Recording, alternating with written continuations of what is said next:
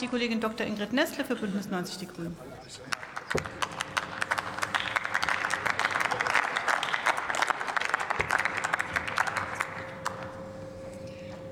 Sehr geehrte Frau Präsidentin, liebe Kolleginnen und Kollegen! Einmal mehr debattieren wir heute das Thema Energiesicherheit. Und wir diskutieren es nicht in einer aufgeregten Atmosphäre der Besorgnis, der drohenden Schwierigkeiten. Nein, wir diskutieren dieses Thema einmal mehr, weil diese Regierung und weil diese Ampelkoalition vorausschauend handeln, weil wir das Energiesicherungsgesetz heute ein weiteres Mal anpassen, damit wir in der Zukunft, in der Zukunft genauso sicher in der Energieversorgung dastehen wie heute.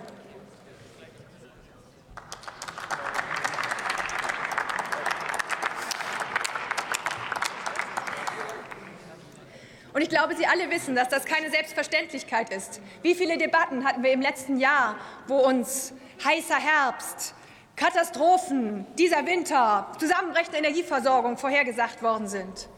Ja, gerade hier, ich höre hier schon so ein keine Angst, ja, Sie kommen gleich wieder damit ums Eck, ne?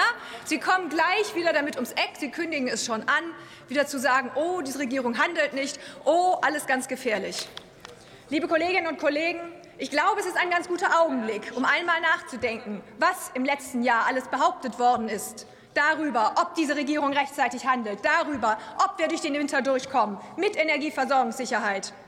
Und was dann passiert ist. Ja, wir haben es geschafft. Und vielleicht sollten wir denen, die immer gegrölt haben, die immer Empörung gestiftet haben, vielleicht sollten wir ihnen einfach auch Zukunft keinen Glauben schenken.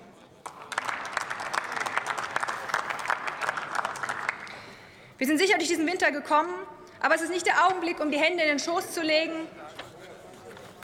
Sie können gerne Zwischenfragen stellen. Ah, nö, trauen sich nicht. Na gut. Also, wir sind sicher durch diesen Winter gekommen, aber es ist nicht der Augenblick, um zu sagen, oh wow, geschafft, ein Glück, jetzt machen wir eine kleine Kaffeepause. Nein, die Versorgung ist weiterhin durchaus kritisch. Und deswegen müssen wir auch für die Zukunft dafür sorgen, dass alles stimmt und dass alles passt. Herr, Frau Kollegin, jetzt wäre die Zwischenfrage doch angemeldet worden. Möchten Jetzt Sie sie jetzt die zulassen? Zwischenfrage doch angemeldet. Ja, dann legen Sie doch los. Sich doch trauen. Ja, vielen Dank, Frau Kollegin, dass Sie die Zwischenfrage gestatten. Mir schoss nur gerade durch den Kopf, als Sie sagten, wir, wir sind doch so super durch den Winter gekommen. Ich weiß nicht, mit wem Sie so gesprochen haben die letzten Wochen. Ich habe mich mit Nachbarn unterhalten in Brandenburg. Die haben mir ihre Rechnung gezeigt für die Energiepreise, die sie jetzt zu bezahlen haben und die teilweise nicht wissen, wie sie das leisten können von dem Einkommen, was sie haben. Halten Sie diese Aussage, wir sind gut durch den Winter gekommen, angesichts der gesteigerten Energiekosten so aufrecht?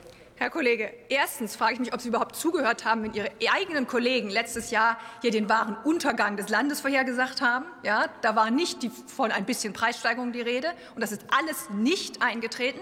Zweitens, die Preissteigerungen sind deshalb eingetreten, weil wir von russischem Gas, weil wir von den Fossilen abhängig waren.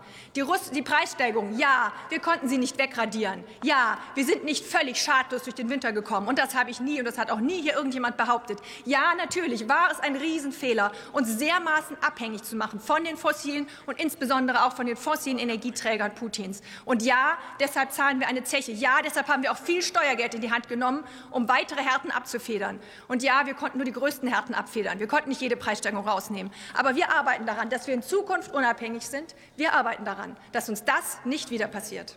Herzlichen Dank für die Zwischenfrage.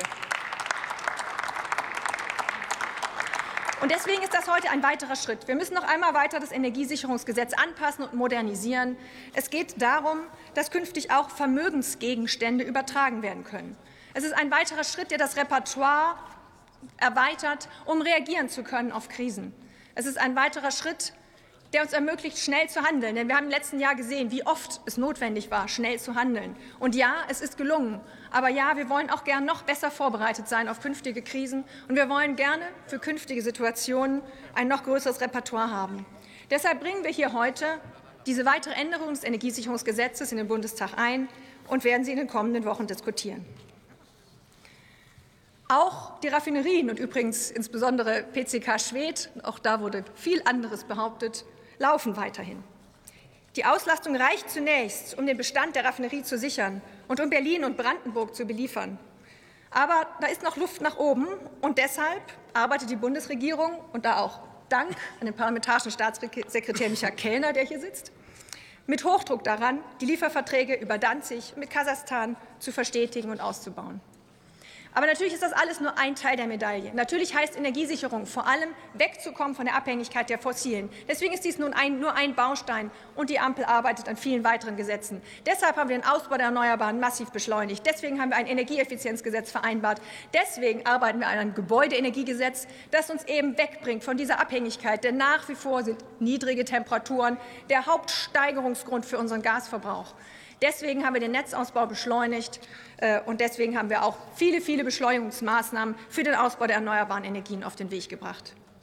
Energiesicherung, das wird in Zukunft eine andere Energieversorgung sein. Lange Zeit wurde immer wieder diskutiert, ach, was ist jetzt wichtiger, Klimaschutz, Bezahlbarkeit oder Versorgungssicherheit.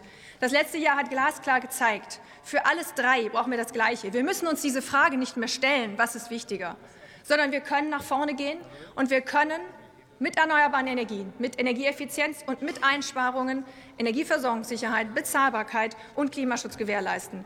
Daran wird diese Ampel weiter arbeiten und freue mich auf die weitere Debatte. Danke.